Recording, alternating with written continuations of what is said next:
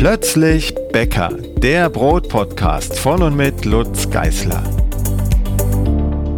Hallo und herzlich willkommen zur nächsten Podcast-Ausgabe. Heute spreche ich mit Bäckermeister Björn Wiese aus Eberswalde. Er ist Bäckermeister in dritter Generation, also hat eine lange Geschichte an seinem Standort in Eberswalde bzw. in der Umgebung.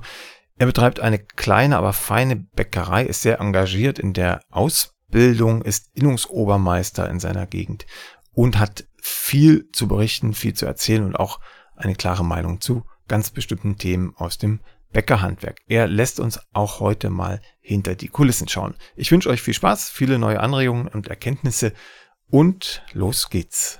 Hallo Björn. Ja, hallo Lutz. Ja, wir, ähm, das ist ganz selten, unterhalten uns heute sozusagen mal nicht äh, mit einem Quereinsteiger hier im, im Podcast, sondern mit einem in Anführungsstrichen echten Bäckermeister. ähm, wir kennen schon eine gewisse Zeit, ein paar Jahre sind es jetzt schon. Ja. Und ähm, du hast auf die Umfrage, die ich da in Auftrag gegeben habe, reagiert. Da kommen wir gleich zu. Aber vielleicht ähm, stellst du dich ganz kurz vor, wer bist du, wo kommst du mhm. her, wie lange arbeitest du schon als Bäcker mhm. und so ein bisschen drumherum. Ähm, ja, mein Name ist Björn Wiese, komme aus Eberswalde, das ist 50 Kilometer nordöstlich von Berlin, also hier im wunderschönen Brandenburg. In meiner Familie gibt's seit drei Generationen Bäcker. Also mein Großvater hat angefangen mal eine Bäckerausbildung 1939 in Eberswalde und somit war halt immer Bäckerei bei uns in der Familie. Äh, die hat dann mein Vater fortgeführt. Ähm, der ist allerdings sehr frühzeitig verstorben, so dass ich dann auch 1998 zusammen mit meiner Schwester, die ist Konditormeisterin, eine eigene Bäckerei gegründet habe in Eberswalde. Und äh, ja, die betreiben wir jetzt seit 25 Jahren und heute haben wir einen Betrieb, der insgesamt drei Verkaufsstellen hat. Davon ist einer unser sozusagen Herzstück, unsere Backwerkstatt, da wo wir angefangen haben vor 25 Jahren. Da ist inzwischen auch eine transparente Ladenbäckerei drin und nicht bloß eine Showbäckerei, sondern bei uns wird da richtig im Laden vom Sauerteig bis zum fertigen Brot hergestellt. Jedenfalls ein Teil des Sortimentes. Und darüber hinaus haben wir noch ein Café, ein größeres am Marktplatz. Also haben vor ja inzwischen äh, 14 Jahren auch so einen Ausflug in die Gastronomie gestartet. Das war irgendwie mal so ein bisschen up to date so in den 2000ern bei den Bäckern. Und äh, ja, dazu haben wir noch einen ganz kleinen Laden in Britz, wo wir eigentlich herkommen. Das ist fünf Kilometer entfernt. Dort haben wir auch noch eine Produktion, wo wir noch einen Großteil der Produkte herstellen und einen Verkaufswagen seit ein paar Monaten, mit dem wir hier so ein bisschen im ländlichen Raum unterwegs sind. Ja, soweit zur Einleitung. Also ein Vierteljahrhundert äh, Bäckerei. Ja. Und du hast mir auch schon geschrieben auf die besagte Umfrage hin, dass du in diesem Vierteljahrhundert ungefähr 80 Azubis ähm, durchgebracht hast, die jetzt ja. zumindest Bäcker sein dürfen, wenn sie es wollen. Hm. Und äh, da werden wir gleich noch drauf kommen. Äh, ganz kurz, um den Anfang zu finden. Ich hatte vor ein paar Monaten, muss ich jetzt schon sagen, weil die Folge äh, wahrscheinlich erst 24 ausgestrahlt wird, vor ein paar Monaten eine Umfrage veröffentlicht, die Ergebnisse veröffentlicht unter 500 Bäckereien, repräsentativ von Forsa durchgeführt. Da ging es darum, wie arbeitet das deutsche Bäckerhandwerk. Und äh, es kamen spannende Ergebnisse raus und daraufhin hast du mir eine E-Mail geschrieben, ähm, nicht wie so manch anderer, ähm, das könne gar nicht alles sein, das äh, stimmt so nicht, sondern äh, im Gegenteil, du hast sogar geschrieben, äh, das ist wahrscheinlich nur die Oberfläche weil das das ist, was sich die meisten noch trauen zu sagen und in Wahrheit, also unter der Oberfläche ist es eigentlich noch viel schlimmer. Darüber würde ich ganz gern mit dir reden und äh, stell dir jetzt gar keine Frage, sondern würde einfach mhm. äh, auf die E-Mail zurückkommen und, und dich bitten, einmal deine, deine Einschätzung der, der Ergebnisse mhm. wiederzugeben. Mhm. Ja, ist ja so, dass ich sozusagen ja auch sehr, sehr lange das Handwerk kenne und ähm, seit selber seit 1989 in der Ausbildung war, sozusagen bis 1991 und habe ja sozusagen die ganzen Zeiten noch miterlebt, wie wir gerade so nach der Wende überschwemmt wurden als Bäckereien hier gerade im Osten mit der Backmittelindustrie. Alle fanden wir das irgendwie toll und alle, äh, alles war schön bunt und die Brotsortenvielfalt und vor allem Brötchensorten, die wurde ins Unendliche irgendwie gesteigert. Und dann haben sich halt viele Bäcker, so wie wir, dann auch über die Jahre Fragen gestellt, ob das richtig ist und was wir tun und sind ja heute auch sehr wieder völlig auf anderen Gleisen unterwegs und, und, und wir persönlich ja auch so wie du bei Sauerteigfermentation bei sehr, sehr wenig Hefe, die wir einsetzen. aber die gesamte deutsche Bäckerlandwirtschaft ist natürlich sehr vielfältig, muss man sagen. Zum Glück in den letzten Jahren haben sich doch etliche Kollegen auch so ein bisschen wieder in Richtung Sauerteig und Fermentation und sozusagen Backen, wie ich es für mich auch definiere, bewegt. Allerdings ist es natürlich so, ähm, dass da äh, doch bei vielen einfach aus verschiedensten Gründen, Bequemlichkeit, Personalmangel etc., ja doch irgendwo ähm, ja, das nicht so gebacken wird, wie ich es mir vorstelle, beziehungsweise wie es nach außen auch oft propagiert wird. Und deshalb denke ich, ist die Umfrage, äh, trifft denn das noch nicht mal sozusagen so scharf, ähm, wie das vielleicht in Wirklichkeit ist, weil die Frage ist ja auch, was definiert der Bäcker sozusagen als Backmischung oder als Hilfsmittel? Ähm, und ähm, ja, wenn er denkt, er macht so ein bisschen Sauerteig ins Brot und dann kommt halt noch Hefe dazu und dann kommt noch irgendwie noch ein Brotstabil oder sonst was dazu, dann ist da schon wieder halt etwas drin, was äh, ich zum Beispiel persönlich ablehne und das wir überhaupt nicht, äh, nicht verwenden. Und daher, äh, ja, ist es halt doch sehr schwierig für den Endkunden vor allem immer, das ist ja auch der große, das große Problem, nachzuvollziehen, weil er muss dem vertrauen, was sozusagen nach außen propagiert wird, beziehungsweise kann er selten die Nase in die Bäckerei stecken oder beziehungsweise ins Lager laufen, um sich das Fort anzugucken. Ja, da würde ich nochmal kurz einhaken. Ich habe mich nämlich auch gefragt, als die Ergebnisse dann da waren, ähm, passt denn das jetzt mit meinem Eindruck zusammen, den ich äh, über die Jahre gesammelt habe und auch ganz konkret äh, in den drei Wochen, wo wir, äh, also Christina und ich äh, zusammen unterwegs waren und, und viele Bäckereien besucht haben und vor allem die, die Auslagen durchprobiert haben. Und das passte nicht so richtig zusammen. Also wir hatten ein, ein ungünstigeres Bild gesammelt über die Jahre und über die drei Wochen als das, was die Umfrage da hergegeben hat. Insofern habe ich dann auch gleich gesagt, na, da wird sich der Zentralverband ja eigentlich freuen über die Umfrage. Ähm, das Gegenteil war der Fall, aber das ist ein anderes Thema. Ähm, ich habe mich dann gefragt, woran liegt es denn, wenn es denn so ist, als wenn die Lage tatsächlich schlechter ist, als dass die Zahlen hergeben? Woran könnte es liegen? Ist es eine bewusste Schönfärbung in den Antworten oder ist es vielleicht auch einfach Unwissenheit? Was ist denn eigentlich ein Backhilfsmittel und was nicht? Oder was äh, ist in der Backmischung überhaupt drin? Was, wie schätzt du das ein? Also ich glaube, dass das zum einen eine große Unwissenheit ist, weil wenn, wenn du von so einer Backmittelfirma sozusagen so ein äh, schon allein so ein Prospekt als Bäcker bekommst, dann stehen ja da zum Beispiel überhaupt nicht die Inhaltsstoffe drauf, sondern die musst du dir ja erst über eine Spezifikation anfordern. Da steht dann sowas drauf wie Clean Label, ähm, alles ohne, ohne Zusatzstoffe und so weiter. Und ähm, wenn der Bäcker nicht selber das hinterfragt, dann fühlt er sich dabei vielleicht nicht mal schlecht. Ähm, und wenn man aber sozusagen in die Tiefe einsteigt, sich eine Produktspezifikation anfordert, das wird vielleicht nicht mal die meisten machen, denn dann kommt er erst sozusagen in diese Tiefen rein. Und ähm, das ist natürlich auch immer eine Mengelage, muss man dazu sagen, wenn jetzt eine Bäckerei über Jahre halt auch Produkte eingeführt hat, die dann vielleicht so aus der Richtung kommen äh, und dann davon wieder wegzukommen, also sozusagen den Kunden wieder umzuwöhnen, ist halt auch schwierig, muss man auch sagen.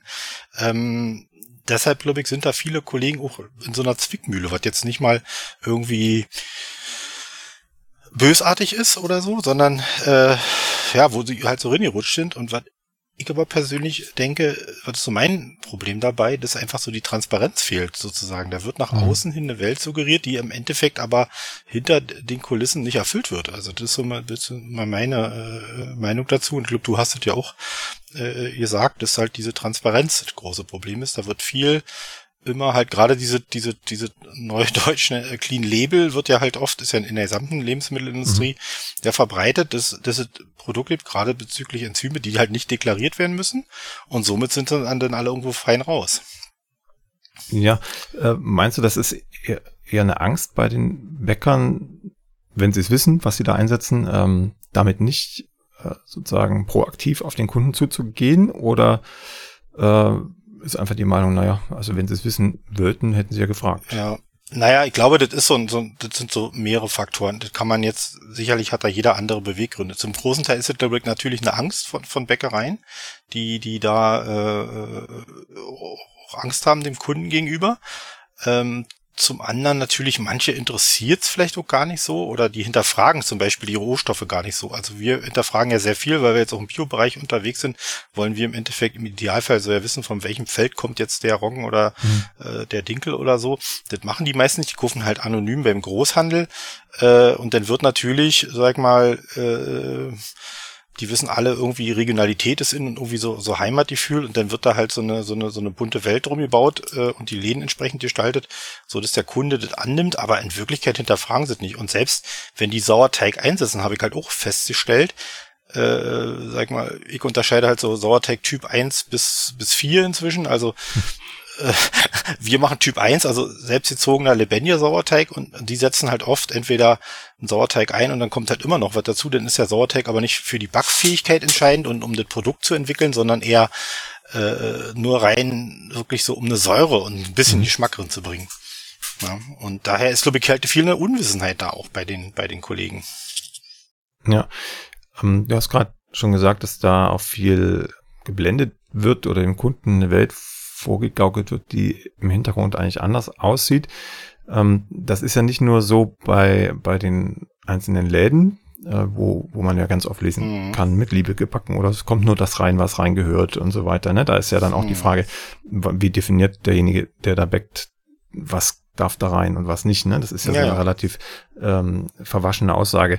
Aber es ist ja auch äh, der andere Punkt, dass es ja nicht nur die einzelnen Läden sind, sondern auch sozusagen das Innungswesen, in äh, stellvertretend dann ganz oben auch der Zentralverband, der aus meiner Sicht ähm, sich auch nicht unbedingt mit mit Ruhm bekleckert, was das angeht, sondern äh, irgendwie permanent Kampagnen fährt und äh, die für mich schon so ein bisschen Richtung Verbrauchertäuschung oder oder Whitewashing gehen. Ähm, meinst du, da lässt sich was ändern? Ich weiß ja, dass du, dass du auch äh, sozusagen im Innungswesen unterwegs bist, zumindest lokal oder regional. Lässt sich da was was ändern in den Strukturen? Also ich glaube, dass es halt schwierig ist. Also ich bin halt hier regional ja Obermeister meiner wirklich sehr, sehr kleinen Innung hier, macht das aber eigentlich nur aus dem Hauptgrund, regional irgendwie hier Nordhandwerk zu vertreten. Und halt das Prüfungswesen, weil wir auch einen Prüfungsausschuss haben und dadurch ja auch selbst bestimmen können, wie wir unsere Prüfung machen und was da abgeprüft wird und mhm. äh, will da auch ein gutes Gewissen haben für, für Leute, die wir denn sozusagen als Geselle äh, entlassen. Und ähm, auf Oberebene, da ist es halt wirklich schwierig. Also Ihr habt das ja auch vor Jahren, bin ich da mehr engagiert, habt dann einfach gesagt, das ist für mich einfach, ja, unnötige Zeit und Mühe, weil das einfach doch irgendwie große Windmühlen sind, gegen die man da kämpfen muss. Und das Problem ist halt natürlich, wenn man halt, sag ich mal, da unterwegs ist oder halt Präsident des Zentralverbands vom Deutschen Bäckernwerk, dann muss man halt alle Betriebe vertreten. Hm. Und ich hätte zum Beispiel für mich jetzt persönlich aber auch ein Problem sozusagen, da jetzt alle zu vertreten. Also äh, zumindest mit der Definition, die ich persönlich für mich für eine Bäckerei habe. Und deshalb bin ich da wahrscheinlich auch die falsche Person dafür, muss man denn auch sagen. Und da wird natürlich, äh, der Verband besteht ja halt aus wirklich kleinen Bäckereien mit, mit einem Laden bis halt zu Großfehlerlisten, die paar hundert Läden haben. Und das ist aus meiner Sicht das Hauptproblem, dass dadurch natürlich, da gibt's, was ist der kleinste gemeinsame, gemeinsame Nenner, dass man eine Bäckerei betreibt, im Oberbegriff. Aber äh, da halt äh, irgendwie will man natürlich niemand auf die Füße treten. Und dazu ist natürlich das Problem zum Hintergrund natürlich auch, wenn, du warst ja auch schon mal in Weinheim äh, und so, da sind ja dann auch sozusagen ja äh, Sponsoren dabei, die halt auch die Werbegemeinschaft unterstützen und so. Und da ist halt die Backmittelindustrie äh, natürlich da vertreten, weil man das Geld natürlich auch zum einen sicherlich braucht mhm. und auch mitnimmt. Die Frage ist ja für mich immer, was macht man da draus? Also ich kann mich erinnern, dass vor ein paar Jahren mal so eine Aktion gefahren wurde, der Deutsche Bäckerhandwerk präsentiert das Wetter irgendwie im ZDF oder ARD, wo ich gesagt, das war für mich Geldverschwendung, dass man da Hunderttausende von Euro, mir konnte man die Summe nicht mal nennen, mhm. als ich nachgefragt habe, einfach für so ein Quatsch, auf Deutsch gesagt, äh, rausgehauen wurde. Und um die Ausbildung, das ist halt meine große Kritik immer, kümmert man sich nicht. Also man kümmert sich nicht um die Qualität der Ausbildung. Ähm, es gibt jetzt da auch einen Referenten für Fachkräftesicherung, der ist sehr engagiert beim Verband und so, der versucht zumindestens, aber die Mühlen, die da im Hintergrund malen, sind halt sehr langsam und ich unterhalte mich da wirklich auch selbst auf der Ebene noch mit Kollegen, die da tätig sind und mir fehlt da wirklich irgendwie so ein bisschen die Durchschlagskraft und dass man da wirklich mal ein bisschen ran will. Also immer das Gefühl, man will dann irgendwie, man gibt immer Ausreden, weshalb man nicht macht. Also entweder will man irgendjemand nicht vor Füße treten oder dann sind die Gewerkschaften schuld, die da auch mit irgendwie zustimmen müssen und und, und, und die Zeit ist so schnelllebig, gerade in der Ausbildung, dass wir eigentlich jetzt unser eigenen Ausbildungssystem, also unsere eigenen Ausbildungspläne erstellen, äh, äh, wo wir die Leute ausbilden. Und da muss man halt gerade diese Thema Sauerteig-Fermentation ist in den letzten Jahren ja extrem nochmal in die Tiefe gegangen. Mhm was wir vorher nicht hatten. Und da muss ich ja reagieren. Also wenn bei mir Leute kommen, die wollen wirklich backen lernen, muss ich denen das ja zeigen können. Und wenn ich denn den Ausbildungsrahmenplan nehme, äh, da ist das nur so ein ganz kleiner Teil. Den müsste ich ja eher den Pizza, also hier Toast Hawaii und wie ich was noch alles beibringen, äh, weil es im Ausbildungsrahmenplan steht. Wo ich sage, das passt für mich da nicht, dann wiederum nicht rein. Aber da will man halt den gesamten Markt abbilden, halt vom Großfilialisten bis zum kleinsten Bäcker. Und das ist aus meiner Sicht schwierig, äh, irgendwie in den Verband hinzukriegen. Mhm. Äh, deshalb engagierst du dich ja auch lokal, hast du gerade schon gesagt, und 80, 80 Bäcker in 25 Jahren ist schon, mhm. schon eine ganz gute Hausnummer, würde ich sagen, die da durch deine Schule quasi gegangen sind. Wie sieht's denn bei dir aus? Bist du Einzelkämpfer oder hast du Mitstreiter aus anderen Betrieben, die sich in die gleiche Richtung bewegen? Also aus dem Direktverbandsstrukturen eher wenig, eher selten. Da sind wir hier wirklich so ein bisschen, ein bisschen äh, Alleinstreiter, aber halt zum Beispiel äh, Florian Domberger, Domberger Brotwerk, mhm. der hattest du ja glaube ich auch schon hier, Florian, im Podcast. Ja, genau. Und äh, Florian war bei mir als Praktikant sozusagen und hat ja dann das Backen angefangen und dadurch kennen wir uns halt äh, sehr, sehr lange und im Thema Ausbildung arbeiten wir halt viel zusammen. Er hat ja auch ein eigenes Ausbildungssystem wie wir, die sich halt zum Teil überschneiden, weil wir diese in gewissen Bereichen äh, äh, halt da auch ähnlich ticken. Er hat natürlich die kompletten Quereinsteiger, die bei ihm aber wirklich nur so den Kern lernen, also Sauerteigbrot backen, paar Semmeln und ein bisschen Schnecken und Kuchen. Und bei uns ist halt natürlich die Konditorei noch mit dabei und natürlich auch in der, in der Sortimentsbreite noch etwas mehr.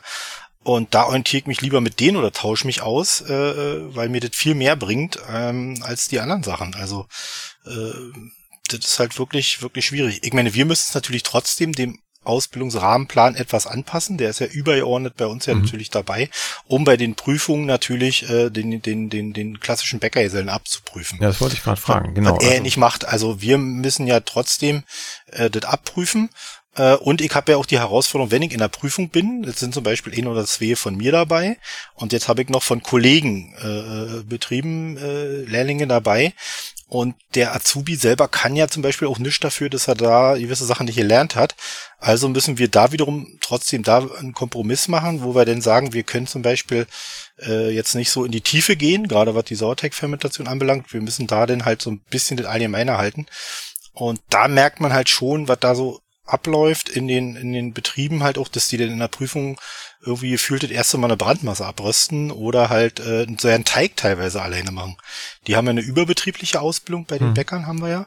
Die ist ja ausgeweitet worden auf zwei Wochen pro Lehrjahr aus dem Grund, dass halt in den Betrieben teilweise zu schlecht ausgebildet wird, dass ich oft sage, so ein bisschen überspitzt natürlich, das Einzige, was sie in der Prüfung können, haben sie in dieser überbetrieblichen gelernt, weil sie halt gerade bei den großen Betrieben, will ja jetzt nicht alle über den Kamm scheren, gibt bestimmt auch welche, die machen das gut, aber ein großer Teil, die halt da wirklich die nur an die, an die Maschine stellen, äh, irgendwie äh, Knöpfe drücken lassen und die auch den Prozess nicht verstehen. Das ist ja das Hauptproblem. Die ja. nicht selbstständig sozusagen, in der Prüfung musst du ja auch selbstständig arbeiten, dir sozusagen den Arbeitsplan machen. Und damit haben wir die größten Probleme, dass die sozusagen ihre Arbeit nicht selber organisieren können und halt auch die Zusammenhänge nicht so richtig erkennen. Gibt es denn da Hoffnung, äh, abseits eurer eigenen Backstube oder zwischen dem Austausch von, von äh, Domberger und euch, da was zu verändern? also ich glaube, also glaube das eigentlich nicht. Also man muss eigentlich, ich sag mal, wir machen jetzt wirklich das klingt zwar so ein bisschen trotzig, aber äh, da so ein bisschen unser eigenes Ding, äh, weil wir wollen halt gut ausbilden und bei uns ist zum Beispiel Ausbildung sehr, sehr divers, auch der Menschen, die da kommen. Also wir haben wir hatten schon Umschüler, die mit dem Bachelorabschluss dann eine Bäckerausbildung gemacht haben. Wir hatten jetzt einen, der hat bei uns ein Jahr gearbeitet, der hatte keinen Ausbildungsvertrag, sondern war mit gewissen Grundkenntnissen ausgestattet. Und den habe ich zumindest zu einer Sachen- Fachkundeprüfung gebracht, äh, weil der eine Bäckerei eröffnen will. Äh, das machen wir auch noch so parallel. ähm, und dadurch ist es halt sehr breit. Und wir haben halt noch, zwar ein ganz anderes Thema, aber wir haben vier geflüchtete äh, äh, Menschen, äh, denn immer im Verkauf ausgebildet, einer und drei in, in einer Bäckerausbildung mit geringen Deutschkenntnissen am Anfang und mit, mit allen möglichen Hürden, die da so beinhaltet. Und der eine davon ist inzwischen ein Abteilungsleiter bei mir, der sozusagen sich da so äh, Rinni Fuchs hat und der mhm. wollte nie Bäcker werden, als er nach Deutschland kam, sicherlich. Aber man hat ihn infiziert mit diesem, mit diesem, äh, ja, einfach Brot backen und der ist dann richtig Fuchs. Der hat noch keinen Meister, nix, aber der ist reinweg von den Fähigkeiten, die der hat, ob die Abteilungsleitung ist oder halt auch so Sauerteig verstehen, obwohl der das, glaube ich, in der Theorie ja nicht bis ins Letzte versteht, aber der hat es halt handwerklich drauf und so ein Gespür dafür. Ja, und das macht halt auch Spaß, einfach, wenn du merkst, da kommen Leute, kommen voran, die kommen weiter und die entwickelst du halt. Ja. Wie ist denn das mit der, mit der Berufsschule? Wir hatten jetzt gerade Berufsschullehrer hier äh, vor zur Weiterbildung und ja. äh, da hieß es auch, äh, ja, unsere Schule wird bald geschlossen für Bäcker und für Fleischer ja. auch und äh, der nächste sagte bei uns auch, die müssen jetzt alle nach Kiel und 200 mhm. Kilometer fahren. Das mhm. äh, hatte ich so den Eindruck, das ist so eine Abwärtsspirale, weil einerseits ja. sind es zu wenig Azubis, das heißt, wir machen die Klassen zu und verlagern die woanders hin. Andererseits, wenn die Klassen ganz woanders sind, dann kommt eh keiner mehr. Also keiner fährt 200 Kilometer freiwillig. Also diese Strukturwandel hatten wir ja schon in Brandenburg. Mhm. Also aktuell gehen die bei uns, wir haben das Glück, wir haben in Überswalde eine Berufsschule, äh, wo die ähm, Bäcker, Konditoren und Fachverkäufer ausbilden, Fachverkäuferinnen. Und die Konditoren wechseln dann aber im zweiten Layer nach, nach, nach äh, Brandenburg an der Havel. Und ich persönlich bin dann als Hüttenstadt zur Berufsschule gegangen. Die wurde dann nach der Wende da geschlossen, äh, weil da einfach auch zu wenig waren. Also das glaube ich das gleiche, was jetzt da Schleswig-Holstein mhm. gerade durchmacht, hatten wir schon. Und äh, das Problem ist ja, dass wir einen Mangel haben auch an ausgebildeten Berufsschullehrern, die bei uns hier alle sind. Das sind meistens irgendwo Lebensmitteltechnologen, die kommen hier, wir sind ja hier in Eberswalde, Eberswalder Würstchen sagt dem einen oder anderen was. Wir hatten ja diesen, diesen großen, ja, und da sind noch viele da draus aus diesen alten Berufsschulen da, die sie da hatten, äh, die jetzt Lebensmitteltechnologie studiert haben und sich diese Bäckereigeschichte angenommen haben ähm, Sauerteig unterrichtet jetzt eine, die es kommt eigentlich von den Friseusen, glaube ich, und die hat aber so von Biochemie Ahnung. Die hat sich halt auch René Fuchs in diese Sauerteig-Geschichte so ein bisschen und unterrichtet da. Das sind halt auch mehr oder weniger Quereinsteiger, die man da hat. Und da ist es natürlich schwierig, äh, auch für die Zukunft. Und eine kleine Hoffnung persönlich habe ich halt, weil wir einen Azubi haben, den Max, der jetzt im dritten Lehr ist, der hat so die Überlegung, dass er nach der Ausbildung irgendwie als Quereinsteiger wirklich sich zum Berufsschullehrer ausbilden lässt. Mhm. Und dann hätten wir vielleicht irgendwann unseren eigenen Lehrer ausgebildet. Das wäre natürlich eine ganz feine Sache. Wäre die Kette komplett, ja. ja, also wir, wir, ich denke da wirklich in ganz kleinen Räumen und wie wir das wirklich hier irgendwie pragmatisch machen können, weil die andere dauert mir einfach alles zu lange. Diese, diese, wenn wir wirklich ich habe mich da letztens auch mit einem Kollegen unterhalten, der da auch wirklich aktiv ist, auch im Verband und der sagt, ja, du musst ja da, äh, also wenn, wenn Kinder macht und und und und äh, da, aber ich sag, mir sind die die die, die Mühlen waren mir einfach zu langsam. Das ist mir einfach vergebene Mühe, kann man sicherlich kritisieren, dass ich, also sag mal, meckern ist das eine und machen was anderes, aber ich mache es ja für uns, also mhm. für uns, für die Region und halt auch äh, so Menschen, die zu uns kommen und backen lernen wollen, die bleiben ja auch nicht alle, die ziehen dann weiter und ich finde es immer witzig, wenn ich in Berlin in Bäckereien unterwegs bin und den einen oder anderen sehe, der bei uns mal eine Ausbildung gemacht hat. Äh, wir versorgen ja da wirklich denn teilweise ja auch andere Bäckereien mit Absolventen von uns. Ja, du hast auch geschrieben, dass äh, zwei von meinen Podcast-Gesprächspartnern äh, tatsächlich auch aus deiner ja. äh, Lehrstube gekommen sind. Vielleicht magst du sie einmal nennen, dann, dann wissen alle anderen. Ach so, ja, das ist immer der, der Florian Domberger, mhm. der, also mit dem ich heute noch sehr, sehr eng Kontakt habe. Wir arbeiten da auch bei vielen Bereichen noch zusammen und der Tobias Trinkel, der war auch mal kurzzeitig bei uns. Mhm. Äh, ein paar Wochen mal, also nee, ich glaube zwei Wochen war der mal bei uns und den habe ich da am Anfang auch noch ein bisschen geholfen, bevor er da seine Bäckerei eröffnet hat. Ja, das Backvarium ist das für alle, die, genau, die in Berlin unterwegs sind. Ja, ähm, wie sieht's denn aus im Innungswesen? Gibt's da Nachwuchs? Also du hast gesagt, du bist der Obermeister und versuchst da noch so ein bisschen äh, die Fahne hochzuhalten. Ähm, schwierig, sag ich mal, weil wir halt die Betriebe verlieren. Also wir waren, glaube ich, 1990, äh, also mein, mein Lehrmeister war damals Obermeister und da waren so um die 35 Bäckereien hier im Landkreis Barnim sind wir. Und heute sind wir noch irgendwie fünf oder sechs Kollegen. Und äh, da ist auch die Bereitschaft und die Zeit natürlich auch Innungsarbeit zu machen sehr, sehr gering. Und ich weiß auch nicht, wie lange wir das aufrechterhalten können. Das ist halt andersrum wiederum schade, wenn es halt eh mal weg ist, weil wir halt trotzdem ja uns um diese Prüfung und das alles kümmern. Wenn es denn selber nur bei der Handwerkskammer liegt und die Handwerkskammer dann irgendwie selber einen Prüfungsausschuss macht und dann sozusagen sich dann irgendwo Bäcker zusammensucht, die dann die, Prüfung machen, ist es natürlich dann traurig, äh, wenn wir das nicht mehr aus eigener Kraft schaffen. Das ist so meine letzte Motivation, die ich habe. Wir müssen hier vor Ort was machen, weil es um unsere Zukunft geht, um unsere Auszubildenden. Und das ist halt so, äh, aber die Prognose ist da wirklich sehr, sehr, sehr, sehr schlecht, weil wir halt jetzt irgendwie, wir haben nochmal zwei, drei Kollegen verloren in den letzten drei, vier Jahren. Und da sind wir fast die letzten Amerikaner hier. Mhm.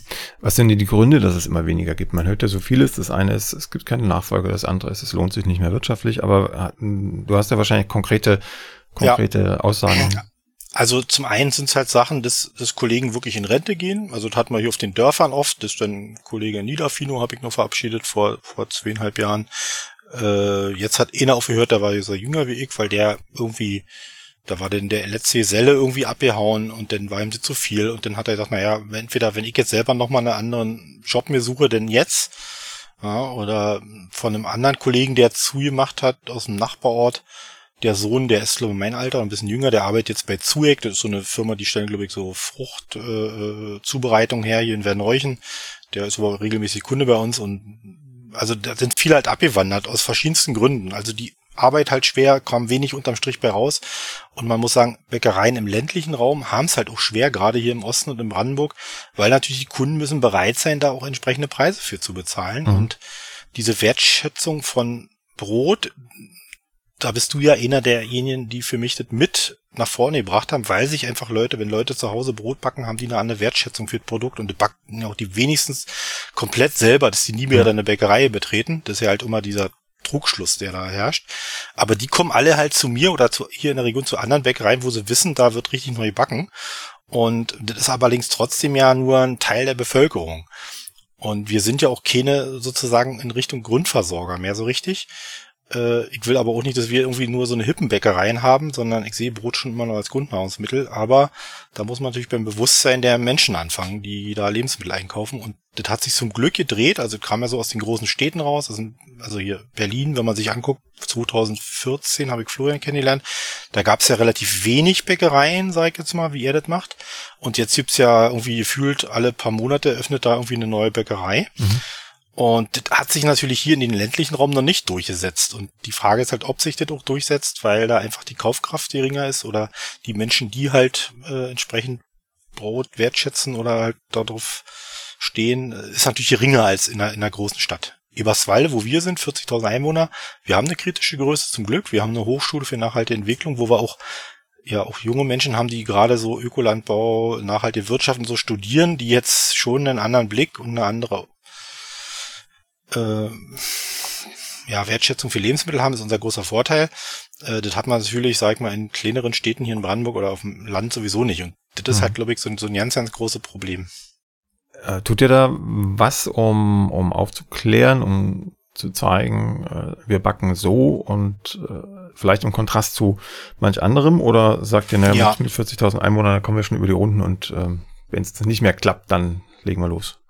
Nee, also wir haben schon, also unsere Bäckerei hat sich in den letzten 25 Jahren da auch unwahrscheinlich gewandelt. Also als wir 98 anfingen, war unser, unser Schwerpunkt gar nicht mal bei Brot, sondern eher bei Brötchen klein gebäckt. Das war damals so, waren wir die ersten, die wirklich so auch frisch im Laden die Backen haben. Da gab es noch keine Backstation. Und dann veränderte sich der Markt halt parallel und ich habe mich halt ständig hinterfragt und sage, wie müssen wir uns für die Zukunft aufstellen? Und eigentlich kam es die letzten zehn Jahre erst, dass ich gemerkt habe, okay, Brot nimmt irgendwie Fahrt auf, dann kamst du mit den ganzen äh, Hobbybacken und du hast ja sozusagen das auch ja nochmal in die Tiefe gebracht, also sozusagen auch in den Büchern und, und, und da auch nochmal Wissen erarbeitet, was wir auch sehr dadurch auch nutzen können. Äh, und die Leute darauf aufmerksam gemacht. Und dadurch haben wir jetzt unsere, unseren Laden ja in der Friedrich-Ebert-Straße, unsere sogenannte Backwerkstatt 2018 nochmal komplett umgebaut, dass wir da eine transparente Backstube drin haben, dass wir wirklich auch zeigen, was wir direkt tun. Also nicht bloß irgendwie paar bunte Bilder aufhängen und irgendwie äh, Marketing machen, sondern wir tun's wirklich und den Leuten zeigen und halt auch Leute einladen in die Bäckerei, auch abends da mache ich wenn ich Zeit erlaubt, so, so, so, so Brot und Seele, so und Armbrot und mit den Leuten so ein bisschen, also kann nie so eine Brotbackhose anbieten, wie du das machst, will ich auch gar nicht. Äh, aber so zumindest einen Einblick geben, was wir tun und mhm. dass sie da mal, äh, Sauerteig ist vorbereitet, wir kneten zusammen einen großen Teig und die gehen dann mit dem Brot glücklich nach Hause. Oder können mich halt dann noch Fragen löchern, manche sind ja dabei, die auch zu Hause backen. Äh, und darüber kriegst du die Leute. Und, und dann natürlich auch eine Außenkommunikation im Unternehmen. Wir propagieren das über unsere Webseite. Wir haben Wertschöpfungsketten vor allem in den letzten Jahren sehr stark wieder schließen können. Also wir können inzwischen bei vielen Getreide wirklich sagen, wo es herkommt, in Bioqualität, wer es vermahlen hat, wer es angebaut hat, wie der Landwirt heißt und so weiter. Und da merken wir halt, dass es da inzwischen zum Glück genug Menschen gibt, die, die da wiederum äh, jetzt das, denen es wert ist, dafür auch einen ordentlichen Preis für ein Brot zu bezahlen. Mhm. Jetzt habe ich gerade äh, quasi gläserne Backstube gehört äh, und ähm, da, da bin ich immer so ein bisschen skeptisch, weil wir haben jetzt hier in Hamburg auch immer äh, ja. am Anfang überlegt, ne, als wir die Backstube aufgebaut haben, machen wir es jetzt so, dass jeder reingucken kann oder nicht. Ja. Wir haben uns dagegen entschieden aus verschiedenen Gründen. Mhm. Ähm, ein ein Grund war so ein bisschen auch wieder eine Protesthaltung, weil, weil wir auch so viele, also es, diese, diese gläsernen Backstuben, die schießen ja quasi wie ja, Pilze aus dem Boden. Und der Kunde glaubt dann bei allen, wo, wo eine Scheibe ist und wo er sieht, der arbeitet da irgendwie Teig auf und, und knetet den vorher noch irgendwie durch, er glaubt dann, das ist eine, eine Backstube, da kann ich mhm. äh, im vollsten Vertrauen kaufen. Hm, also auch da ist wieder das Thema Transparenz, da wollte ich sowieso zurückkommen. Ja. Ähm, wie, wie schafft ihr es, dass euch die Kunden tatsächlich glauben, dass ihr so arbeitet, mhm. wie ihr es propagiert? Mhm. Also ich weiß, dass ihr es so tut, aber das ja. ist ein, ein, normaler Kunde, vielleicht mhm. Erstkunde, der muss ja irgendwie ja, ja. dahinter kommen, dass es so ist, wie es mhm. Ähm, also 2014, genau, 15 da waren wir auch noch nicht, da hatten wir den alten Laden noch und da war das nicht so transparent. Und dann habe ich mich halt gefragt, was müssen wir tun? Wie müssen wir das umstellen, dass, dass wir das, was wir wirklich tun im Hintergrund. Äh, ich glaube, bei dir ist der Vorteil, du bist halt wirklich bekannter, dass, dass die das, glaube ich, von vornherein nicht glauben. Ähm, dass wir das dem Kunden transportieren. Und ähm, dann hat der Florian Lumberger seine Bäckerei in Berlin eröffnet und ich habe ihn am Anfang ja wirklich sehr stark begleitet. Früher haben wir, also in den ersten Zeiten haben wir am Tag irgendwie sechs, sieben Mal telefoniert ähm, und äh, hatte da auch den vollen Einblick ja auch äh, in seine Sachen und habe dann sozusagen 2017 unseren Umbau geplant mit den Erfahrungen, die er hatte, auch mit dieser, er hatte ja ähnlich, so mit dieser transparenten Bäckerei. Und äh, für mich ist das aber ein Schlüssel, aber wie du sagst, man, wir wollen ja keine, keine Märchenwelt da aufbauen oder nicht so, ich sag mal, nicht Karls Erdbeerhof machen. Also mhm. da finde ich zum Beispiel so ein ganz krasses Negativbeispiel, weil das, ich habe mir das angeguckt, da krieg, wird's mir grausig, wenn was die da machen. Das ist eigentlich nur Showprogramm. Bei uns, ich glaube, der, der Unterschied fängt so im Kleinen an. Bei uns stehen dann Kunden vorm Tresen und sagen, Mensch, können Sie mir einen Sauerteig geben? Dann haben wir gesagt, ja klar, welchen wollen Sie? Weizen, Dinkel oder Roggen? Haben wir alle da. Und dann, oh, dann überlegen die schon mal und dann verschenken wir halt immer so ein Gläschen Sauerteig und das ist zum Beispiel der erste Punkt, das kannst du, können die meisten gar nicht, weil sie den gar nicht da haben mhm. oder keine Ahnung von haben. Wenn die dann fragen, wie ich es machen soll, dann sage ich immer, ja, bitte bei plötzblog.de gucken. Äh, da gibt's ja, da guckt drin, äh, da sind die Anleitungen drin. Und wenn ihr das vertiefen wollt, kauft euch ein Buch. Ich kann nur so ein paar Tipps geben, aber ich habe ja kein Rezeptbuch dafür, will ich euch ja nicht schreiben. Äh, da bist du ja für zuständig denn. Und das ist halt so eine riesen Rückkopplung. Und ich glaube, am Tag passiert es inzwischen drei, vier Mal, dass Leute sich Sauerteig holen. Mhm. Und das ist halt schon für mich so die erste Transparenz. Also und wir, wir also wir erklären den auch, wie wir den so ein bisschen füttern. Und das ist jetzt ja auch nicht so ein, irgendwie so ein toter Sauerteig, den wir haben, den wir da bloß aus die, äh, Geschmacksgründen drin machen, sondern lebendiger. Äh, und natürlich, wie gesagt, die Leute können bei uns ringucken. Ich mache diese Abende, wo wir, wo wir auch Leute mit dazu nehmen. Also ich glaube, das ist halt halt, dass man wirklich bei uns, sag mal, wir haben nichts zu verbergen, da kann man wirklich ringucken und vor allem Leute fragen und da ist auch immer ein Ansprechpartner da. Wenn ich nicht da bin, ist Marlene als Bäckermeisterin da oder Micha als Bäcker oder wer auch immer da ist und die können auch Auskunft geben. Mhm. Und da ist ja nicht irgendwie so ein Mitarbeiter, der da bloß irgendwie ja so ein bisschen durchfegt und so Brote formt. Ja. Ähm, mir fällt gerade eine Episode ein, äh, ich bin ab und an auf der Autobahn unterwegs und äh, an einer Raststätte gab es dann auch ein, ein Marché und mit, mit quasi offener Backstube wird da gebacken und dann standen da gerade die Paletten mit, mit der Mehllieferung um die Ecke rum, also deutlich sichtbar für alle. Und äh, wer da genauer hinschauen wollte, hätte es können. Und äh, es waren natürlich Backmischungen, ne, die da ja, verarbeitet wurden ja. mit den entsprechenden Inhaltsstoffen ähm, ich habe manchmal den Eindruck, äh, dass selbst wenn man Transparenz herstellt, dass entweder ein Teil der potenziellen Kunden gar nicht interessiert. Ja. Oder, äh, was auch oft der Fall ist, die Transparenz wird einfach verwischt oder das Vertrauen der Kunden geschwächt dadurch, dass halt auch andere auf den Zug aufspringen. Also ich nenne es mal ganz plakativ Industrie. Ähm, die sich sozusagen aus dem Handwerk bedient und guckt, was ist da gerade mhm. los, was gibt's für Trends und dann machen wir das mal genauso und gaukeln quasi Handwerk mhm. vor. Mhm. Trifft dich sowas oder sagst du, na, wir sind so mhm. glaubhaft, also mit uns können die direkt sprechen und das, das kommt schon rüber? Also also klar trifft einem das auch, weil man überlegt ja, wo geht die Reise hin oder die sind uns ja sozusagen auf den Fersen, wenn man so will, wie du schon sagst und, und jetzt machen die auch transparent. Aber ich glaube, das ist über Authentizität und dieser von uns kommt oder dass sie halt wirklich die, die Leute fragen können. Oder wenn bei uns, wir kann halt den Sack Mehl zeigen und da steht dann drauf Wiese Ackerland, äh, da steht dann drauf äh, Treider aus der Uckermark oder steht dann drauf Hof Stolze Kuh, äh, Champagnerroggen und so. Das ist dann schon ein Unterschied, als ob da Puratos mhm. oder wie sie alle heißen drauf steht. Ähm, und ähm, ja, also du kannst nur ehrlich sein, Transparenz bringen, aber wenn wir das nicht machen würden und sozusagen so versteckt backen würden, dann hätten die anderen einen Vorteil. Ja. Weil dann würden die das Showprogramm machen und wir, wir machen es eigentlich und machen die Show nicht. Also wir müssen diese, äh, es ist ja kein, ich sage immer, wir machen keine Showbackstube, sondern wir backen richtig, das ist immer meine Aussage. Bei uns wird wirklich vom Sauerteig bis zum fertigen Brot alles gemacht. Und auch nicht irgendwie bloß Teiglinge geschickt, die man aufbackt und so, da bringt halt schon diese Erklärung. Und die kommen dann auch schon rüber. Das ist halt ein Großteil wirklich Kommunikation und die ist wirklich eins zu eins mit Mundpropaganda am besten. Und wir haben halt auch viel Stammkundschaft, beziehungsweise im Landkreis Barnim sind wir halt relativ bekannt. Wir haben auch Leute, die aus Berlin mal rauskommen und zu uns kommen. Äh, ich glaube, das gelingt uns dann ganz gut, weil wir regional halt unterwegs sind. Äh, und das ist halt viel, viel Aufklärung. Ja? Und mhm. inzwischen halt Webseitenauftritt ist auch wichtig und dass man da, also ich glaube, wenn wir wirklich uns da nackig machen, so auf Deutsch gesagt, und transparent sind und sagen, wo, die herkommt, das können die ja nicht. Also wenn wir wirklich sagen Mehl, Wasser, Salz und Zeit und fertig, äh, äh, dann kriegt man die, weil die, dann kann man immer sagen, also ich, wie gesagt, wenn ich unterwegs bin, gucke ich auch immer, so wie du. Ich gehe bei Kerls Erdbeerhof und sehe schon, ah, was steht da feine drum, da irgendwie von hier, äh, na, welchen Backmittelbuden oder irgendwelchen Großmühlen, die ja auch so Abteilungen haben, wo die nochmal was zusammenmischen. Äh, und da fällt dir das relativ schnell auf, dass da, äh, wo das herkommt. Oder halt eine Hippelbäckerei in Berlin, die dann äh, vielleicht, also nicht mal Backmittel, Backmisch verarbeitet, aber wo ich dann sehe, da kommt das Mehl halt aus Italien, aus Frankreich, wo denn tolle Croissants entstehen und wir haben halt zum Beispiel den Anspruch, dass wir sagen, wir wollen das aber auch irgendwie aus halbwegs regionalem Mehl machen mhm. und deshalb sind die Croissants vielleicht nicht ganz so, ich meine, französische Croissants zu machen aus einem top französischen Mehl ist jetzt schon, glaube ich, eine Herausforderung, aber keine Kunst. Äh, aber wenn wir sozusagen dann hier aus regionalen Zutaten was machen, dann ist das schon handwerklich anspruchsvoll. Ja, und, ja. und, äh, und das muss man so den Kunden erklären.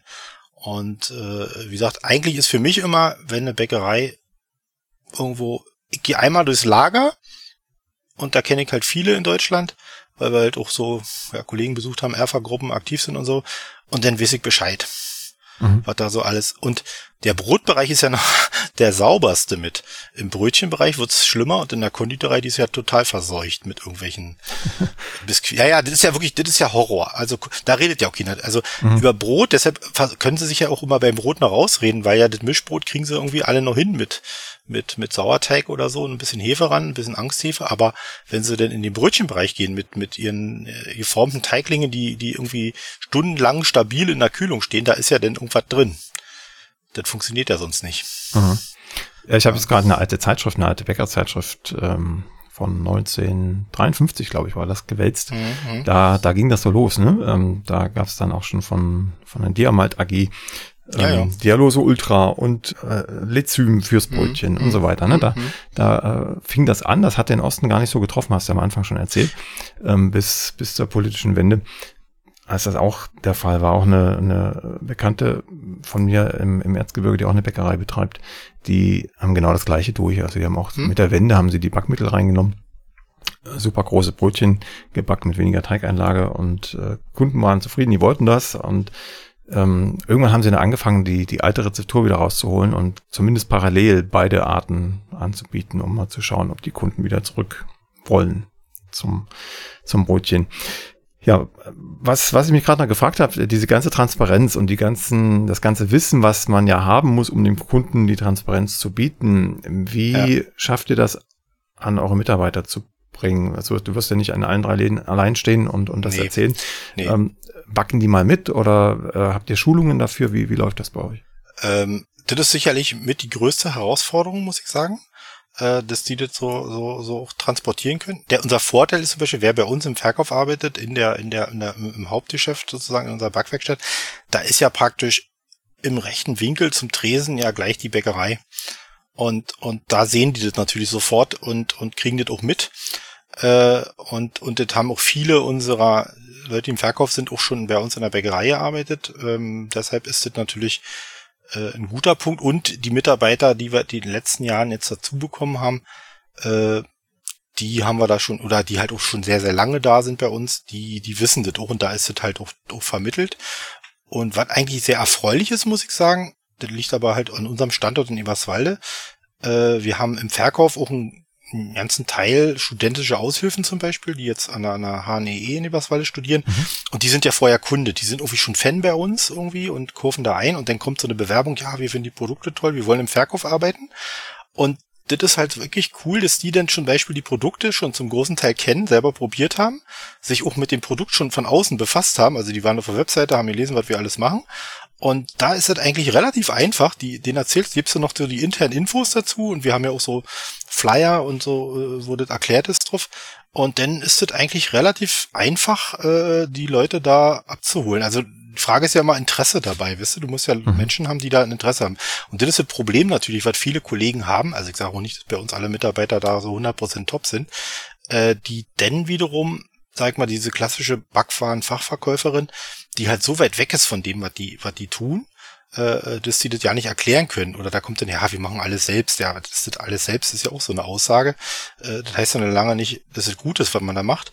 Und ähm, das fällt halt den Kollegen schwer. Und da können die natürlich auch ja nicht in die Tiefe gehen, weil sie natürlich dann auch die eine oder andere Sache da im Lager haben, die sie nicht zeigen wollen oder die sie dem, dem Mitarbeiter da auch nicht erzählen wollen. Hm. Und das ist, glaube ich, auch so ein bisschen eine Diskrepanz, die denn da herrscht.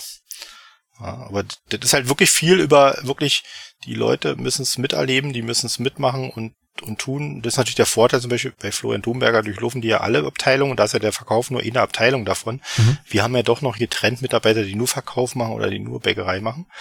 Aber das überschneidet sich halt. Ich äh, würde ganz gerne nochmal zurückspringen auf, mhm. ich glaube, die Mitte des Gesprächs. Du hast du, wie gesagt, viele Azubis bei dir gehabt, hast vorhin auch kurz erzählt, dass du auch einen Quereinsteiger da hattest, den du dann in Richtung Sachkundeprüfung geführt hast. Das alles ähm, schwebt so äh, unter dem großen Schirm Meisterzwang im Bäckerhandwerk ja, ja. und auf den würde ich ganz gerne nochmal zu sprechen kommen, äh, weil, weil mich das ja auch jahrelang umgetrieben hat und ja, eigentlich auch immer noch umtreibt. Wie, wie ist da deine Haltung zu? Du bist ja nun Bäckermeister und äh, hast gesagt in der dritten Generation, also es ist sozusagen ein ganz etabliertes Bäckerhandwerk.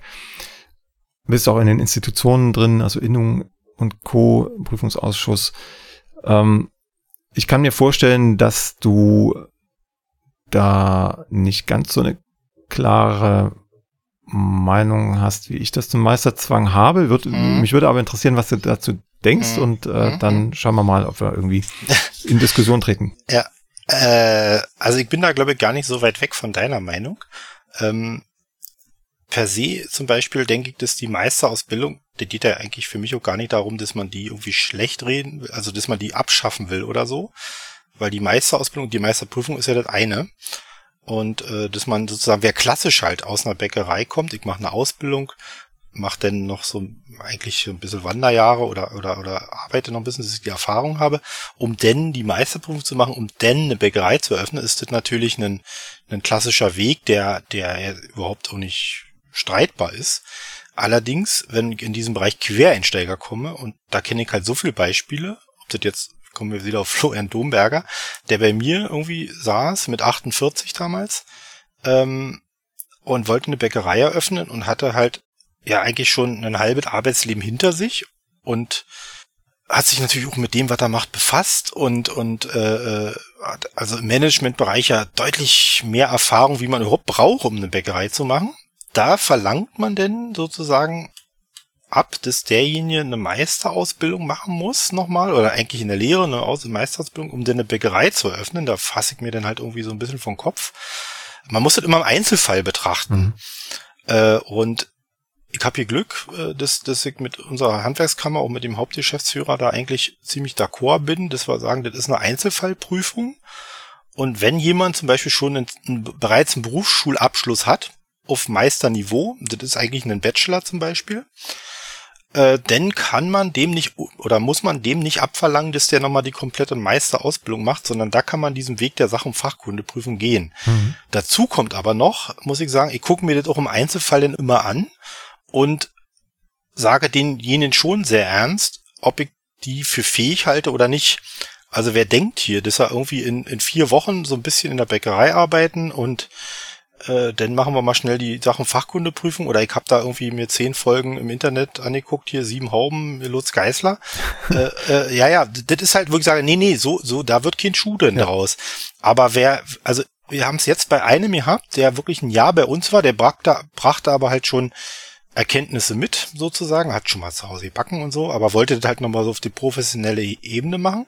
Dem haben wir geschafft, in einem Jahr praktisch drei Sorten Brot, bisschen Kleingebäck, alles mit Sauerteig und halt noch so Zimtschnecken und ein bisschen Blechkuchen beizubringen. Äh, und der konnte auch selbstständig alle Schichten bei uns und auch sozusagen, wenn ich den Backzettel hingelegt habe, wusste der, was zu tun ist, welche Mengen herzustellen sind in einer ordentlichen Qualität. Und dann kann ich gutes Gewissen sagen, der kann doch die Sachen Fachkundeprüfung machen. Der hat halt auch, glaube ich, ein Geografiestudium vorher, äh, um denn zu sagen, du hast die Befähigung, um denn eine Bäckerei äh, zu eröffnen. Ja, und, und deshalb bin ich da sehr offen. Also wir haben halt in Deutschland, ist aber generell ein Problem, kein, wenig Möglichkeiten für einen zweiten Bildungsweg, hm. die irgendwie praktikabel sind. Und, und, und, und, und da müssen wir uns einfach mehr trauen, weil diese Meisterpflicht an sich, das ist ja im Prinzip ja eigentlich, um es mal so ein bisschen überspitzt zu sagen, ja so ein bisschen Mittelalter und wir schützen mal unsere Burg und wollen äh, da keinen weiter rinlassen, weil wir sozusagen äh, äh, äh, ja, wir sind sozusagen diejenigen, die können und lassen da keinen anderen zu oder nur dem wir sozusagen die Befähigung geben. Und ich habe mich letztens auch mit einem anderen äh, Quereinsteiger, der hat allerdings eine Meisterprüfung gemacht, unterhalten. Der sieht das wiederum so, weil der ja eigentlich aus dem Fotografenbereich kommt, sagt, ja, als die Meisterpflicht gefallen ist, Fotograf, Gold, Vergoldung und so, da ist die Qualität eher schlechter geworden und alles zusammengebrochen. Aber ich sehe das nicht so. Also wir haben eher mehr zu viel schlechtes Brot in Deutschland als zu viel gutes. Und, und, und, und, und das heißt ja auch nicht, wenn jemand die Meisterprüfung macht. Also ich hatte jetzt auch wieder jemanden, der bei mir war ein paar, paar Monate, woanders eine Ausbildung gemacht hat, der dann relativ schnell die Meisterprüfung gemacht hat, dem ich das aber persönlich auch noch nicht so zugetraut habe, habe ich ihm auch ehrlich gesagt, der denn die Meisterausbildung macht und kommt dann meinetwegen von der Meisterschule wieder zurück. Ich müsste den einstellen mit dem Meistergehalt und mein Geselle, der eigentlich das vielleicht schon macht, viel besser. Der hat ja keinen Meister, ist ja eigentlich derjenige, der die Arbeit bei uns macht und der, deshalb kriegt bei mir auch einer bezahlt nach dem, was er kann und nicht, was er für einen Titel hat. Mhm. Ja, und deshalb bin ich da wahrscheinlich auch so ein bisschen äh, offener oder halt seht eher an der, an der Befähigung ab und das hat nicht unbedingt, dass ich nur die Prüfung geschafft habe oder diesen Titel. Wir sind ja in Deutschland auch so ein Zertifikats- und Prüfungsland. Das heißt ja nicht, dass jemand, der eine Meisterprüfung hat, egal in welchem Handwerk, dass der das perfekt kann. Oder ja. wie siehst du das? Nee, genau, sehe ich auch so. Äh, Stichwort Fotografie, äh, da würde ich auch noch Fliesenleger und, und äh, vielleicht, äh, weiß nicht, Malermeister ja, ja. Äh, ja, dazu nehmen. Das sind natürlich auch äh, Gewerke, wo es um ein bisschen mehr geht. Also, also na gut, Fotografie vielleicht noch nicht mal so, aber bei den anderen, äh, da, wenn man einmal die Fliesen dran hat, äh, dann, dann hat man den Schaden am Ende, wenn der es nicht gekonnt hat und dann mhm. zwar auf lange Sicht mhm. oder es, es wird teuer. Wenn das Brot mhm. nicht schmeckt, dann, na gut, dann hat man, weiß ich nicht, fünf Euro verloren. Ja, aber stirbt geht, ja niemand dadurch. Geht, nee, das, das sowieso nicht, aber äh, geht dann im Zweifel zum nächsten Bäcker, ne, wenn es noch einen gibt, mm, oder bäckt selber. Mm, ähm, also da ist der, der Schaden, der entstehen, der, ja. der hypothetische Schaden, der entstehen würde, viel kleiner. Das wäre ein Argument äh, gegen den Meisterzwang. Ähm, was, was mich eher Reiz ist immer dieses Gedankenspiel, was wäre wenn? Also was wäre, wenn wir jetzt den Zwang wegnehmen? Die Meisterausbildung bleibt bestehen. Äh, es ist nur kein Zwang mehr, sie zu machen, um, um Brot verkaufen zu dürfen. Ähm, was würde dann passieren? Ich vermute, dass ähm, die Meisterschulen relativ leer würden. Hm, die Berufsschulen wahrscheinlich auch. Und das liegt, glaube ich, aber nicht daran, dass der Zwang gefallen ist, sondern dass die Ausbildung nicht so prickelnd ist. Also ich, oder andersrum gedreht, ich könnte mir vorstellen, wenn die Ausbildung top wäre, also wenn, wenn man wirklich einen, einen Mehrwert hat, also tatsächlich auch lernt, mit Sauerteig umzugehen und mhm. ähm, in die Tiefen einsteigt, die Prozesse verstehen lernt, dann, dann würde ich sogar ich für mich selber sagen, dann, dann würde ich mich nochmal auf die, auf die Schulbank zwängen und äh, da dazulernen, freiwillig. Und dann hätte ich auch was und hätte den Zettel und könnte sagen, hey, hier, also da habe ich wirklich was gelernt und jetzt, jetzt fühle ich mich vielleicht auch wie, wie ein Meister. Ähm, das, was ich jetzt aus verschiedenen äh, Richtungen gehört habe und auch jetzt direkt äh, quasi aus meiner Familie, die Christina, ähm, ist eben anders, ne? Also man, man fühlt sich mit dem Meisterbrief ja. überhaupt nicht als Meister, weil man in aller Regel nichts gelernt hat. Also nichts, was man wirklich dann auch mm. braucht. Also man weiß, wie viel Fett die Kaffeesahne hat, aber ähm, also es kommt ja auch immer darauf an, wo man macht. Also ja, das, das ja kommt dazu. Es war ein bisschen schwarz-weiß gemacht. Genau, ja, ja, also genau, genau. Also ich habe ja meinen Meister 1994 gemacht am, am Institut für Getreideverarbeitung in Riebrücke mhm. beim IGV. Das fand ich damals höchst spannend, ähm, weil die hatten halt zum Beispiel noch, die hatten ja so Koryphäen da an Wissenschaftlern. Die, der eine Dr. Kriems hieß der, kann ich mich noch dran erinnern, der war so der Sauerteig-Spezialist. Äh, der hat die ganze DDR bereist und hat diese ganze Großbäckerei, diese Sauerteiganlagen, die die hatten und so, so drei Stufen Sauerteiganlagen und so, das hat der alles da betreut und die macht und die tan und der war halt so ein totaler Nerd und da konnte ich halt unwahrscheinlich viel Wissen da so rausziehen. Mhm. Äh, und da habe ich halt was gelernt. Und wir hatten da zum Beispiel auch noch, das fand ich damals halt höchst spannend. Das war genau die Zeit, als wir, als wir sozusagen die Wende war gerade rum und wir waren alle verseucht von diesen Backmischungen damals ja. Und dann kam jemand, der, der war bei Isernheger, äh, das ist so eine Firma, ich weiß nicht, ob es die noch gibt, die bauen so Sauerteiganlagen. Mhm, ja. Aber, aber ich meine, heute bin ich jetzt auch kein Fan mehr von diesen Anlagen, weil die, die machen so, so einen Sauer, der ist wirklich nur sauer und der hält eine ganze Woche. Aber die haben zum Beispiel sämtliche Fertigmischung analysiert, auseinandergesiebt und dann hatte der Rezepte, wie man die nachbauen konnte. Sozusagen, wenn jetzt einer so ein, so ein, ihr habt damals so, weiß ich nicht, Nordländer Brot und was, also ihr habt Sechskornbrot und sowas alles, dann, dann hat der praktisch so, so eine Rezepte gehabt und dann haben die das eins zu eins nachgebaut. Und das fanden wir alle total cool, weil dann, dann konnte man nämlich sozusagen so denselben, sozusagen dieselbe Geschmackssache hinkriegen und hat das aber selber zusammengebastelt. Das waren so die ersten Erfahrungen, wie man denn so, so, so selber Rezeptentwicklung machen konnte und mhm. sozusagen in diese Breite zu gehen, um da halt Verbraucherwünsche, die damals ja da waren, irgendwie zu erfüllen in den 90ern. Und deshalb fand ich das zum Beispiel mich total spannend. Also da habe ich, wie du sagst, eben wirklich was gelernt. Äh, äh, und äh, ja, heute ist es halt halt schwierig. Das kann man, kann man halt so äh, schwer sehen. Und in Frankreich gibt's ja auch, ich weiß nicht, ob du die kennst, diese Ecole Internationale Boulangerie da in Südfrankreich. So eine mhm. reine Sauerteigschule. Da hatten wir mal eine Praktikantin von da und da zahlen ja Leute 15.000 Euro für so eine Ausbildung zum Sauerteigbäcker, die damit dann auch eine Befähigung haben, in Frankreich irgendwie so eine Sauerteigbäckerei zu öffnen. Und ähm, deshalb, das muss einfach mehr Inhalt kriegen, mehr Wert kriegen, äh, dann funktioniert's ja auch.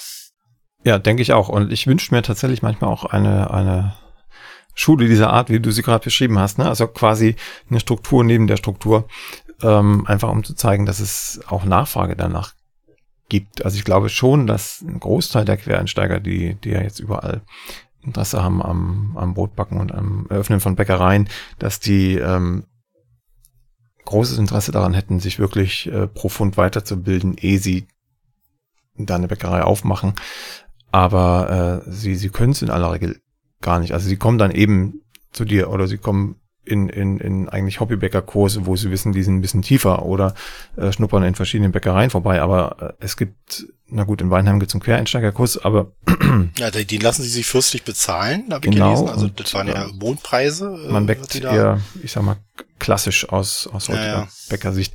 Also äh, was, was ich meine, ist eher so eine ähm, Schule, die auf dem neuesten Stand des Bäckerwissens arbeitet. Ne? Aber das hat dann wieder den Haken, es gibt keinen offiziellen Abschluss, also man musste irgendwie mit, mit, mit, mit der Handwerkskammer und so weiter so zusammenarbeiten und es kostet Geld und das hat nicht jeder. Also es wird, wird sicherlich ja, ja. kein, äh, nicht im staatlichen, im staatlichen mhm. Bildungssystem angesiedelt sein. Es sei denn, es tut sich irgendwas in den Strukturen. Ja, ja. Ja, so eine Idee habe ich ja schon, schon lange, aber wie gesagt, man hat ja auch die Kraft nicht selber so mhm. was aus dem Boden zu stampfen. Ja. Und ich suche ja auch mal, auch mal nach Wegen, wo man so parallel was machen kann. Und wir haben ja einen sehr guten Draht eigentlich hier zu, zu der Hochschule in Eberswalde, die ja, die haben jetzt einen neuen Studiengang, Erna nennt der sich so, Ernährungssysteme nachhaltig gestalten oder so. Da sind wir Kooperationspartner. Und da hatte ich auch mal schon so, so lose Ideen, vielleicht kann, kann man ja so Module mit denen entwickeln, äh, wie die Leute da irgendwie äh, parallel zu einem Studium noch so ein, so ein, so ein Brotbackmodul machen oder so. Aber mal gucken. Mhm. Dann hätte man nämlich gleichzeitig sozusagen aber an den Studiengang angeknüpft halt eine, eine Zertifizierung. Dann, also aus parallel zu dem Handwerksgeschichten. Ja, und was ich auch mal gut finde, man hätte zum Studium auch mal was Praktisches. Also man hätte sozusagen ja. Handwerk und Studium irgendwie vereint. Ich kenne das noch aus Geologenzeiten, Zeiten, ähm, da hat mir das schon gefehlt. Zu DDR-Zeiten gab es Geologie-Facharbeiter und es gab das Geologiestudium. Und äh, nach der Wende, die nun für mich eher galt als Studienzeit, ja. äh, gab es nur noch das Studium und da fehlte so das Handwerkliche. Also dass man also äh, quasi verkopft war und äh, die ja, handwerklichen ja. Fähigkeiten nicht, nicht wirklich drauf hatte, wenn man sie sich nicht irgendwie abgeguckt hat von irgendwo. Und äh, das kann ich mir im Bäckerhandwerk tatsächlich auch vorstellen. Also man braucht ja, hm. um eigene Rezepte zu entwickeln, um Verständnis für Sauerteig zu haben, äh, schon tiefes Wissen auch in, in Biologie, Chemie, Physik teilweise, was dann eher sozusagen den, wie soll ich sagen, nehmen das jetzt Meister, weiß ich nicht, mm. ähm, ausmacht. Und äh, es mm. gibt aber auch Leute, die einfach nur arbeiten wollen. Ne? Die wollen einfach Prax Praxis mit dem Teig haben, die, naja. die, die wirken dir den Teig in Nullzeit rund und schleifen und schlag mich tot. Ähm, da könnte ich mir auch vorstellen, dass man einfach äh, sozusagen die, die Ausbildung nochmal teilt. Also in diejenigen, die quasi erstmal wirklich nur handwerklich arbeiten wollen, denen erstmal egal ist, wie das alles läuft, ja, ja. die wollen arbeiten und andere, die da ein bisschen tiefer einsteigen wollen. Mhm. Äh, das ist interessant. Wir, wir haben ja sozusagen so beide Leute so im Betrieb. Also wir haben jetzt halt so die, diese klassische Bäckerausbildung machen. Also wenn ich jetzt so einen 16-, 17-Jährigen habe, den muss ich ja sozusagen ja erstmal auch so menschlich ein bisschen formen und so. Der ist halt noch, äh, und dann haben wir halt diese eher aus dem Studienbereich bei uns kommen, die dann sozusagen bei uns nebenbei dann manchmal so backen lernen und das sind schon zweierlei Welten, sag ich mal, von, von, von Zugängen an Menschen, aber eigentlich interessant und befruchtend. Also die findet wirklich gut, also gerade so neben dem Studium da zu jobben und dann, sag ich mal, da in der Bäckerei zu arbeiten und da auch einfach was zu lernen und dabei bezahlt zu kriegen, ein bisschen im Minijob oder, oder äh, Teilzeitstelle. Äh, und das ist für uns halt auch ein, ja, eine Möglichkeit, einfach äh, Fachpersonal zu, zu haben ja, oder auszubilden dabei. Mhm. Das ist eigentlich ganz interessant. Ja, Björn, jetzt haben wir schon fast eine Stunde oh miteinander geredet. ähm, ich denke, wir haben viele Punkte angesprochen, die vielleicht auch wiederum mhm. Inspiration sind für andere, die jetzt zuhören und überlegen, werde ich Bäcker oder werde ich kein Bäcker oder auch Bäcker sind und überlegen, dass sie, dass sie umstellen. Auch da weiß ich, dass es Zuhörer gibt im Podcast. Ähm, wer da Fragen hat, äh, der wird gemerkt haben, dass, dass du, Björn, äh, da ein offenes Ohr für hast. Und ähm, vielleicht sollten jetzt nicht alle äh, nach Eberswalde kommen und und, und, und euch überrennen, was das angeht, aber äh, ich denke, für, für die eine oder andere Frage wirst du zu haben sein. Klar. Und ansonsten, ja, wünsche ich dir erstmal alles Gute. Ich hoffe, ich komme auch mal irgendwann vorbei. Das habe ich schon seit Jahren vor. Ich habe es noch nie geschafft. Und Meld dich einfach vorher an. Ja, genau. Ja, dann äh, wünsche ich dir eine schöne Zeit. Ja, gute, danke dir auch. Gute Weihnachten, muss ich sagen. Ne? Wir nehmen die jo, Sache hier kurz vor Weihnachten auf. Und ja, dann hören wir und sehen wir uns jo, wieder. Bis demnächst mal wieder. Jo. Alles klar. Danke. Mach's Tschüss. gut. Die nächste Folge von Plötzlich Bäcker, dem Brot-Podcast, gibt es ganz bestimmt. Wenn du bis dahin meine Arbeit am Blog oder für diesen Podcast unterstützen möchtest, dann klicke dich auf plötzblog.de slash unterstützen. Vielen Dank.